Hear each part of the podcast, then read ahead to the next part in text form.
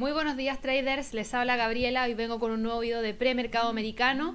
Espero que todos hayan podido tener un muy buen fin de semana. Ya estamos al lunes 16 de noviembre, son las 6.22 de la mañana en Nueva York y comenzamos con una nueva emisión de este video en donde hemos conocido algunos datos súper importantes durante la tarde del día de ayer, en realidad durante la noche, porque conocimos datos provenientes desde Asia, principalmente desde Japón y desde China que le han entregado algo de movimiento al premercado hoy día de los principales índices que tenemos tanto en Estados Unidos y obviamente en, plenos, en plena sesión europea. Así que nos vamos a ir rápidamente a revisar eso que está ocurriendo justamente ahora. Vamos a partir viendo los movimientos dentro de los principales índices en Europa. ¿Por qué? Porque la semana pasada estábamos evaluando la posibilidad de cierre del Eurostox entre los 3.400 y los 3.484. Finalmente lo que tuvimos fue efectivamente una detención de los movimientos hacia el alza por parte de este instrumento que se quedó dentro de esta zona y hoy día va en búsqueda de el quiebre de esos 3.484 para ir a buscar los 3.550. Así que tendremos que ir a ver si es que efectivamente logra o no continuar con el movimiento alcista. En el caso del DAX también se mantuvo dentro de la zona que habíamos mencionado para posibles cierres durante el día viernes de la semana pasada, entre los 13.000 y prácticamente los 13.271, así que tuvimos una mantención en ese sentido que hoy día logra continuar buscando el quiebre de esa resistencia, vamos a ver si lo logra. En el caso del IBEX de España, aquí sí tenemos una sorpresa y se lo quiero mencionar ¿por qué? Porque esperábamos que el precio se mantuviese dentro de la zona entre los 7.000 656 aproximadamente y los 7.800 y efectivamente el día viernes cerró dentro de esa zona, pero hoy día ya en plena sesión europea el IBEX logra romper y quebrar la línea de tendencia alcista que estaba usando como resistencia para reingresar a ese movimiento que habíamos visto a principios de año entre los meses de marzo y prácticamente julio de este año. En este momento está justamente testeando un 50% de un Fibonacci en 7.935, algo que ya hizo en el pasado y lo hizo durante el día 8 de junio y no logró quebrar hacia el alza. Así que hoy día estamos parados justamente aquí a la espera de ver si es que el precio logra o no continuar con el impulso en búsqueda del próximo nivel de resistencia. Y ese próximo nivel de resistencia estaría en 8129, que es la resistencia 1 en términos semanales. Aquí se ve algo interesante, porque si logra cerrar sobre los 50, eh, sobre el 50% de Fibonacci, perdón, estaría retrocediendo más del 50% de las caídas que tuvo entre el 19 de febrero y el 17 de marzo eh, a raíz de la pandemia del COVID-19.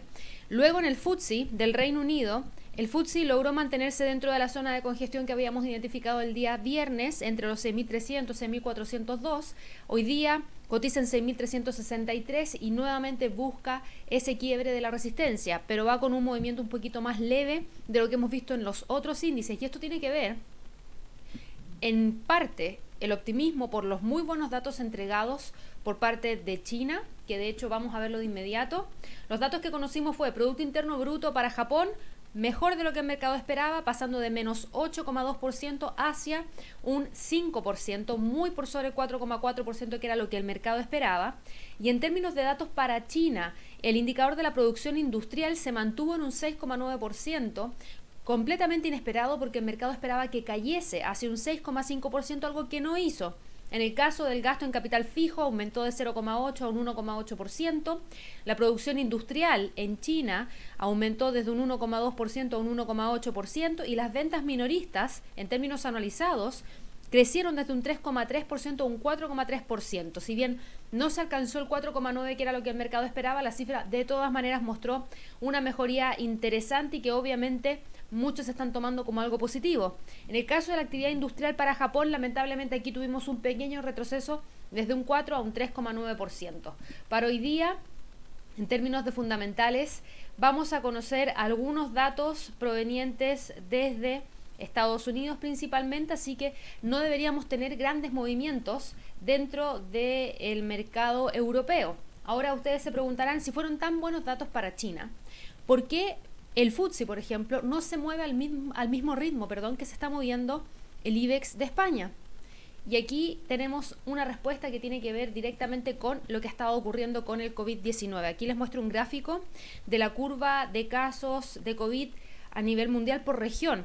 Y en el caso de Europa, hemos visto alguna pequeña caída en algunos de los principales países de Europa y que se los voy a mostrar de inmediato, que son específicamente, fíjense España, pasando de máximos que se habían tenido el 4 de noviembre en 21.129 a encontrar una pequeña detención en torno a los 18.500, 19.000 casos por día.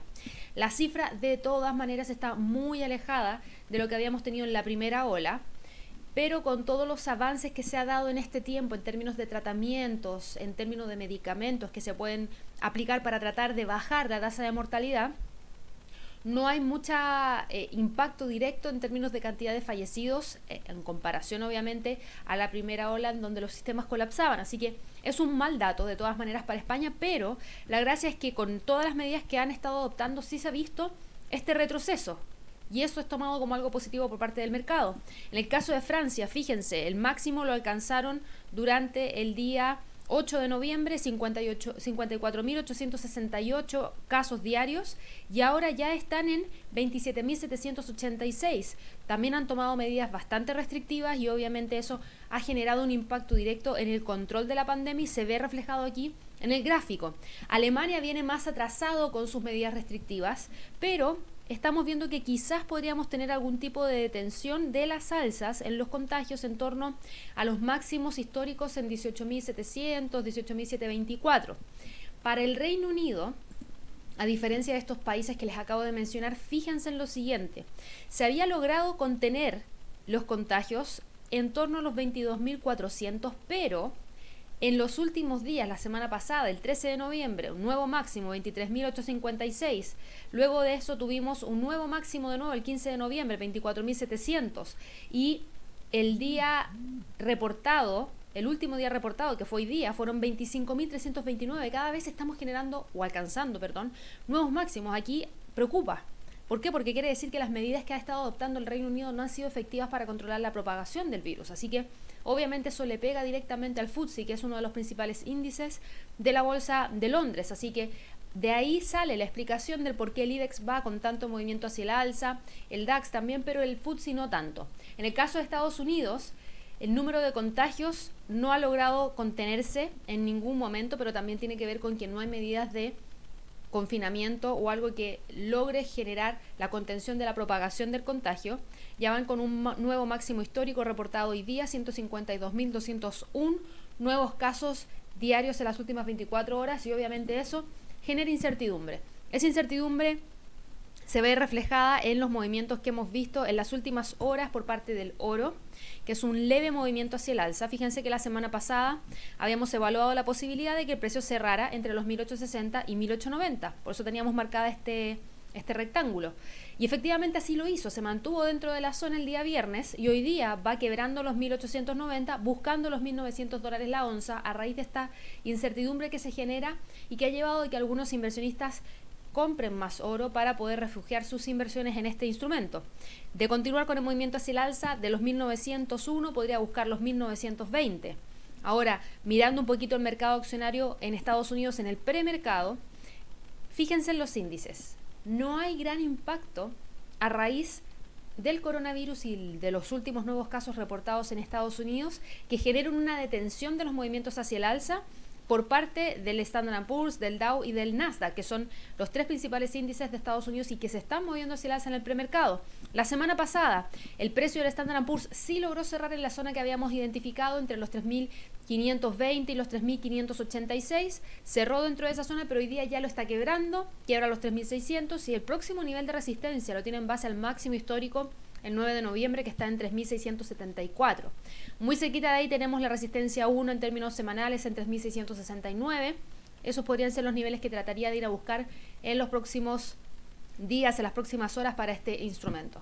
En el caso del Dow Jones, el Dow Jones también logró cerrar dentro de la misma zona que habíamos identificado para este instrumento entre los 29.000 y los 29.600, lo dijimos en el video de premercado americano del día viernes, cerró ahí y hoy día está quebrando los 29.600 para buscar los 30.000 como primer nivel, porque es nivel psicológico y probablemente trate de mantenerlo. Y luego de eso, el máximo que tuvimos el día 9 de noviembre en 30.094, que fue en ese sentido el máximo histórico que se ha generado para este instrumento durante este año. En el caso del Nasdaq, el Nasdaq se encuentra todavía dentro de la zona que habíamos identificado para el cierre del día viernes. Efectivamente cerró entre los 11.800 y los 12.000 y hoy día el precio está buscando quebrar los 12.000 en búsqueda de esos 12.100, 12.200 como próximos niveles objetivos de más corto plazo. Vamos a ver si es que efectivamente lo logra alcanzar dentro de estos próximos minutos y próximas horas. En términos de fundamentales para hoy día, Estados Unidos nos va a entregar algunos datos que no son de alto impacto para esta sesión de trading. De hecho, lo que tenemos para hoy día son datos de indicador manufacturero del, em, Empire State, que el mercado espera que suba de 10,5 a 13,5, que podría ser algo interesante. Pero si no vemos, perdón, pero si vemos el calendario económico, no hay absolutamente nada más, así que no deberíamos tener grandes movimientos. Ahora, para esta semana, para esta semana si filtramos por datos de alto impacto, se van a dar cuenta que tenemos algunos datos importantes ya a partir del día de mañana, martes, ventas minoristas para Estados Unidos, miércoles permisos de construcción para el mismo país, jueves, indicador manufacturero de la Fed de Filadelfia, nuevas peticiones de subsidio por desempleo, y con eso cerramos la semana para Estados Unidos, así que deberíamos tener igual movimientos interesantes, pero quizás hoy día no, hoy día va a estar un poquito más técnico. De todas maneras hay que estar muy pendientes de todo lo que ha estado ocurriendo porque hay mucha información, las acciones en general y las bolsas en general se mueven hacia el alza en medio de estas señales de recuperación económica en China y Japón, que fue lo primero que les mencioné. Eh, recientes ganancias sólidas de las empresas y expectativas en la distribución de una vacuna contra el COVID-19 que obviamente mejoran la confianza en los inversionistas. Ahora, a pesar de todos estos altos casos de contagio, hay esa esperanza de que la vacuna pueda llegar prontamente y que eso genere la recuperación y a raíz de lo mismo el mercado está empujando los índices hacia arriba. Pasando hacia otro mercado, yéndonos hacia el mercado de divisas, el euro dólar está operando eh, con una vela doji, fíjense, que el viernes de la semana pasada cerró dentro de la zona que habíamos identificado entre los 1.18 y los 1.18 con 40. Hoy día el precio está quebrando buscando los 1.18 con 60 tomando ventaja de la pequeña debilidad que tiene el US dólar. Para la libra dólar, la libra dólar no cerró dentro de la zona que habíamos identificado, cerró un poquito más arriba, si se fijan, cerró en 1.31,90 aproximadamente y hoy día desde ahí se impulsa nuevamente hacia el alza y busca quebrar el pivote semanal que está en 1.32, nivel psicológico. De continuar con el movimiento alcista, presten mucha atención que podría buscar los 1.3250 y 1.33 en extensión. Para el dólar yen, el dólar yen va con un movimiento hacia la baja. El día viernes no cerró dentro de la zona que habíamos identificado, que era entre los 105 con 20 y los 104 con 80. Finalmente cerró más abajo y cerró en torno a los 104 con 55. Desde ahí el precio hoy día también está con un sentimiento más bajista, pero manteniéndose por sobre los 104,35, que es un 23.6% de un Fibonacci. De continuar con la presión hacia la baja y de quebrar ese nivel, podría ir a buscar los 104 como próximo nivel objetivo. Antes de pasar al petróleo, quiero recordarles que eh, en los próximos días estén muy atentos a lo que vamos a tener como evento especial. Todos los meses nosotros tenemos un Trading Day y en esta oportunidad el Trading Day va a ser el día 26 de noviembre. Es un evento gratuito y vamos a estar hablando específicamente acerca de oportunidades de trading en el oro, en el petróleo y en algunas acciones tecnológicas como las FAN. Obviamente vamos a hablar también probablemente de los principales índices en Estados Unidos y del dólar porque está todo conectado. Los flujos de capitales se mueven desde un mercado hacia otro y obviamente hay que darse toda la vuelta para entender el comportamiento de los instrumentos. Así que vamos a hablar acerca de eso junto a Javier y también nos vamos a dedicar a una sección en especial de psicología del trading para explicarles cómo hacer frente a las fluctuaciones del cierre de este año, que probablemente tengamos algunas interesantes y por sobre todo entregarles algunos tips para poder sobrellevar el FOMO en el trading, que es el Fear of Missing Out. Muchos de ustedes quizás ya lo han sentido y no saben cómo sobrellevarlo. Bueno, en esta oportunidad, en esta oportunidad perdón, les vamos a entregar algunos tips para que puedan hacerlo. Así que yo les voy a dejar el enlace para que puedan inscribirse de manera gratuita a este evento en la descripción de este video. Ahora, es un evento con cupos limitados. El software que utilizamos tiene una capacidad limitada, así que por favor, si quieren inscribirse y participar, háganlo ya para que así no se queden fuera y puedan aprovechar esta oportunidad de conocer más información respecto a perspectivas de trading para el oro, para el petróleo, para el mercado accionario y obviamente estas técnicas de psicología del trading. Así que bueno, ya visto eso y me voy a la última sección que es el petróleo. El petróleo hoy día, fíjense en lo siguiente, sí cerró dentro del rango que nosotros habíamos identificado entre los 40 y los 41 y hoy día el precio rebota hacia el alza. ¿Por qué rebota hacia el alza? Se dirán ustedes si tenemos más casos de COVID, etcétera. Bueno, eso tiene que ver con el optimismo que hay dentro del mercado respecto a los datos entregados por China y por Japón.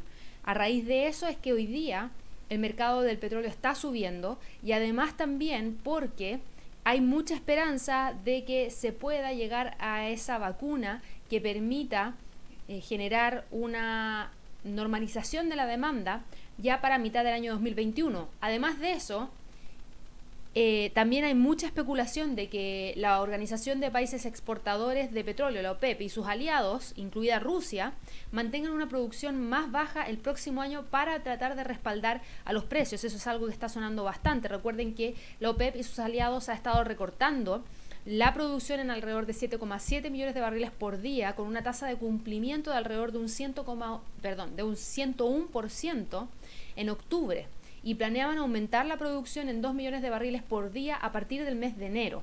Así que la OPEP tiene previsto sostener una reunión del comité ministerial el día de mañana que podría recomendar cambios a las cuotas de producción.